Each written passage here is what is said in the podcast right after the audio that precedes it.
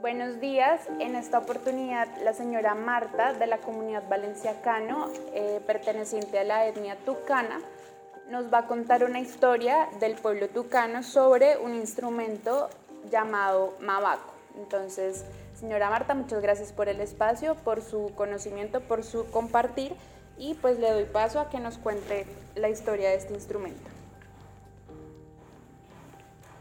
Buenos días para todos,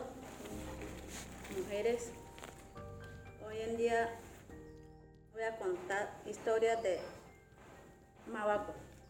Esa historia es de los tucanos, origen de los tucanos. Mm, bueno, ese origen es de la mujer. Mm, otra familia había sacado a esa mujer. Como antiguo, sacaba así nomás. Hoy en día tiene amigos, conoce, tiene novio, así. Ese tiempo no era así. Uno sin querer, así nomás, entregaba a los padres. Entonces, otra familia de sano llevaron a esa señora. Ella era de primeriza ya. Lo llevaron. Por allá lo tenía ella como 15, un mes lo tenía. Y los padres se quedaron casi como esa montaña, quedaron lejos. Ella puede ser, sentía muy triste. Que un día desde que el suegro fue, desde que dijo, ¿por qué será que esta mi nuera está triste? Subió un palo que se llama, un palo este, que, que nosotros hacemos esto, minga o dijo ese palote que tiene rama. Él subió eso y miró por allá. Y por allá estaba saliendo humo de los padres de la muchacha. Y de ahí miró por este lado y miró una selva bien bonita. Y de ahí conoció es Miritizal. Cuando él miró, dice que había acto Miriti. Él alcanzó, mira. Y miró de lejos. Bueno, él bajó, es que le dijo al hijo, hijo, yo encontré por allá Miritizal tenemos que ir nosotros a sacar, cargar eso. Es que dijo el hijo, bueno, yo no sé por qué esta señora no sale nada, papá. Cuando usted trae comida tampoco no come.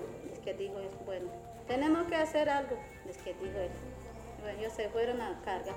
Apto, mire, dejaron, ya estaba bueno para comer ya. ¿Con qué instrumento vamos a tocar nosotros? Es que dijo el hijo, no, yo ya sé cómo vamos a inventar disquetitos.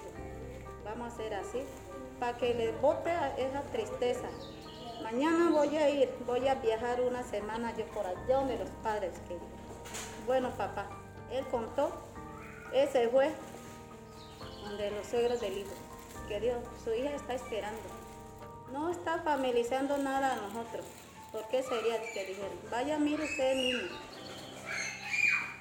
Bueno, les dijo, el papá, yo mismo voy a ir a mirar, es que dijo, ya un mes, los padres de la muchacha llegaron de ellos, ellos ya hicieron una maloca nueva, bueno, yo lo tenía ella, tenía todo preparado su instrumento, llegó, llegó el papá, ella estaba sentada, bien juntada, contenta, juntó carayurú, todo ella. Apenas miró la familia, se puso contenta ella. Hija, ¿usted por qué está tan triste? Es que dijo el papá.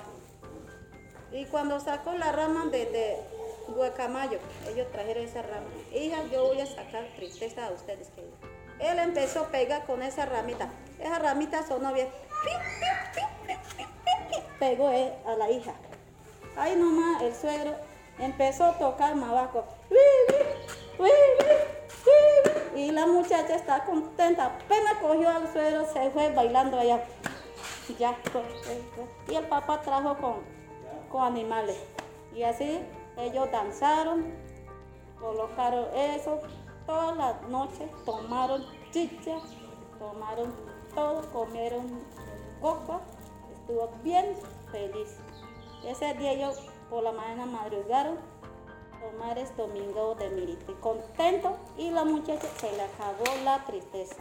Así es, y la familia se regresaron y después ellos le llamaron y así se le acabó la tristeza. Así es la historia del, del mabaco. Muchas gracias, señora Marta. ¿Y ese mabaco se utiliza hoy en día todavía? Sí, sí. ¿Y en qué tipo de danzas o en qué ceremonias se utiliza? Época de pepa, pescado, miritín, guama, cualquier cosa frutales. Cualquier fruta. ¿Y quién toca el mabaco? Hombre. Solo los hombres. Sí, todos los hombres. Toca bailar con un solo pareja hasta cuando termine. Ah, no se puede cambiar de pareja. ¿Por qué? Porque así es. ¿Y si no se cansa? No, a él nomás tocar, porque las mujeres no podemos tocar porque no, no, asienta esto al mm. Era respeto también. Era respeto, sí, cada, cada, pues los hombres y las mujeres tienen sí. de acuerdo. Listo, señora Marta, entonces muchísimas gracias por compartirnos la historia del Mabaco. Eh, esperamos poder seguir compartiendo otros conocimientos con ustedes.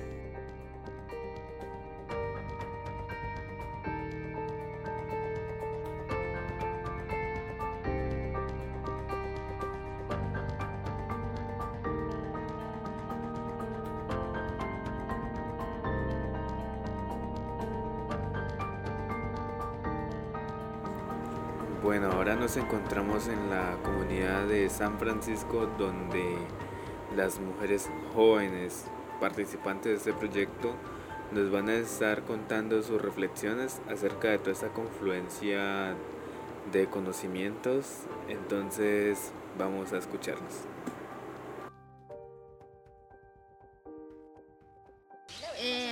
Buenos días, mi nombre es Aida Yolima Mejía Córdoba, tengo 24 años, soy líder de la Asociación de ATAC, soy área mujer. Eh, pues lo que yo voy a hablar es sobre la importancia que hoy en día eh, estamos, digamos, perdiendo en la parte de la medicina tradicional, eh, sobre lo de la chagra. lo que nosotros queremos hoy en día es que nosotras como jóvenes fortalezcamos eso porque eh, no, no conocemos las variedades de, la yuca. Eh, a muchos jóvenes ya no les importa ir en la chagra, ya, ya no hablan el idioma. Entonces eso es lo que queremos fortalecer. Eh, también tener en cuenta a los adultos mayores. ¿Para qué? Para que así ellos también nos inculquen y nos enseñen para que eso no se pierda hacia un futuro.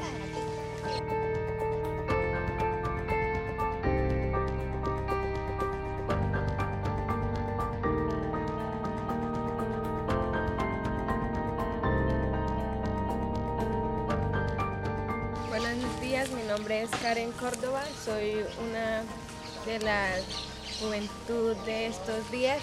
Bueno, hoy en día nosotros como muchachas jóvenes que somos, nosotros ya no queremos muchos ir a la chagra porque queremos estudiar.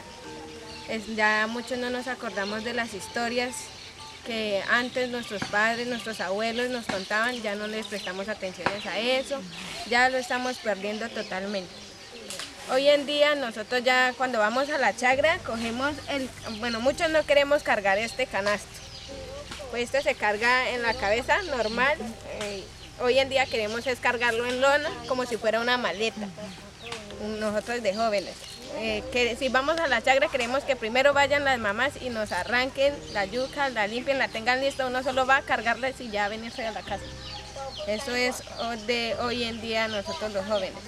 Cuando nos dicen los padres, venga, le cuento una historia, dicen, no, estoy ocupado. Esas son nuestras excusas. Ya muchos no conocemos ni los sitios sagrados, eso se está perdiendo. Y muchas mujeres jóvenes que ya venimos hoy en día ya no sabemos casi cómo es la semilla de la yuca, sus, sus diferencias, cómo se siembra y tampoco nos tomamos muchas veces la molestia de preguntarle a nuestros ancestros o nuestros antepasados o al menos buscar la historia de cómo, cómo surgió la, yuca o cómo se trajo a este mundo, por así decirlo. Vale.